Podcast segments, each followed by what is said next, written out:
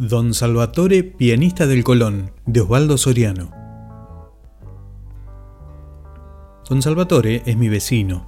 No es inválido, pero nadie lo vio caminar nunca. Antes era zapatero y estaba siempre sentado. Ahora los nietos lo sacan a la vereda en una silla de paja y él se queda todo el día allí, en camiseta, embelesado mirando hacia el puerto como si esperara volver a ver el barco que lo trajo de Cosenza.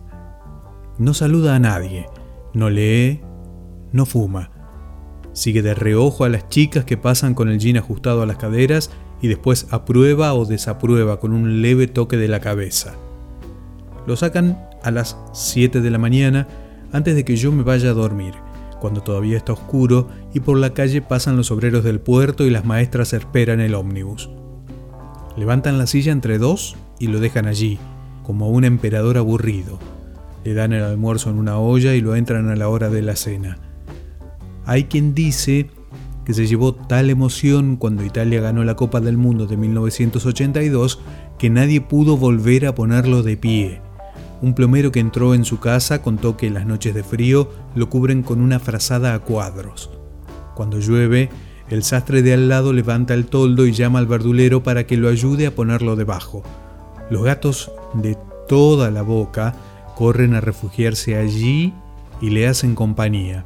El domingo estaba triste porque se había muerto Borges, que tenía su misma edad. Él no lo había leído pero sabía que era un escritor de genio y un hombre muy conocido. Era de esa gente que piensa con la cabeza, me dijo.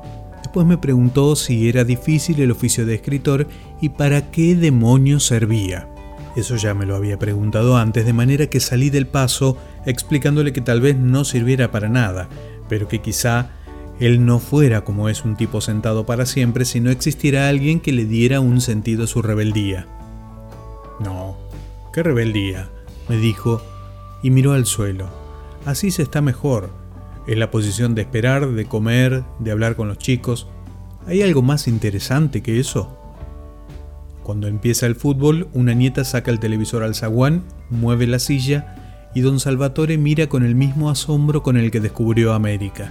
Le dije que estaba escribiendo sobre el Mundial para un diario italiano y le pregunté qué le habían parecido los partidos del día. ¿El quotidiano del popolo? se alegró. No, il manifesto, le dije, quotidiano comunista. No se metan líos, dijo, y miró a los costados. ¿Qué le parecieron los soviéticos? ¿Ese diario es de ellos? ¿Hay que hablar bien de los rusos? No, le dije, diga lo que quiera. Entonces, ¿por qué no me pregunta por Bélgica? Acá nos pueden estar escuchando me pareció que los rusos no merecían perder. Caballeros los rusos, me dijo. Les hicieron dos goles en Orsay y ni chistaron.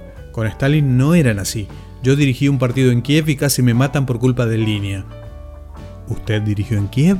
En el 42, un camisa negra la metió con la mano y en línea no levantó la bandera. Diga que estaban los alemanes, que si no, me matan.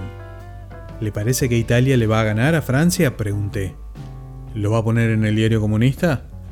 Sí, pero no voy a escribir su nombre. Está bien. Gana Italia en el alargue, gol de Altobelli. Los franceses son unos flojos. ¿No me quiere llevar unos mates? Tengo que ir a escribir el artículo. Entonces, otro día tráigase una silla y el mate y vemos el partido juntos. En una de esas viene el peluquero. ¿De qué diario me dijo? El manifesto. Llega a Cosenza. Ahí tengo un primo comunista. Claro. ¿No se anima a que ponga su nombre? Póngalo. Total, no voy a volver más. Di Gennaro Salvatore, pianista del Colón. No nos van a creer. Usted ponga así. Mi primo piensa que yo soy pianista. ¿Quién se lo dijo? Mi hija cuando fue de paseo. Le mostró las fotos, siempre sentado, y se le ocurrió eso. Salvatore es pianista en el Colón, le dijo. Se quedó muy impresionado. ¿Estás seguro de que no quiere volver? Pregunté. No. ¿Para qué? Allá sería un calabrés cualquiera. Acá soy músico del Colón y hago declaraciones para el manifesto. Echó un vistazo a la hija del farmacéutico que cruzaba la calle y bajó la cabeza. Tosía un poco. ¿Se imagina la cara que va a poner mi primo cuando lea el diario? dijo, y se quedó otra vez con la cara fija en el puerto. Me pareció que sonreía. Del libro De rebeldes, soñadores y fugitivos de Osvaldo Soriano, Don Salvatore, pianista del Colón.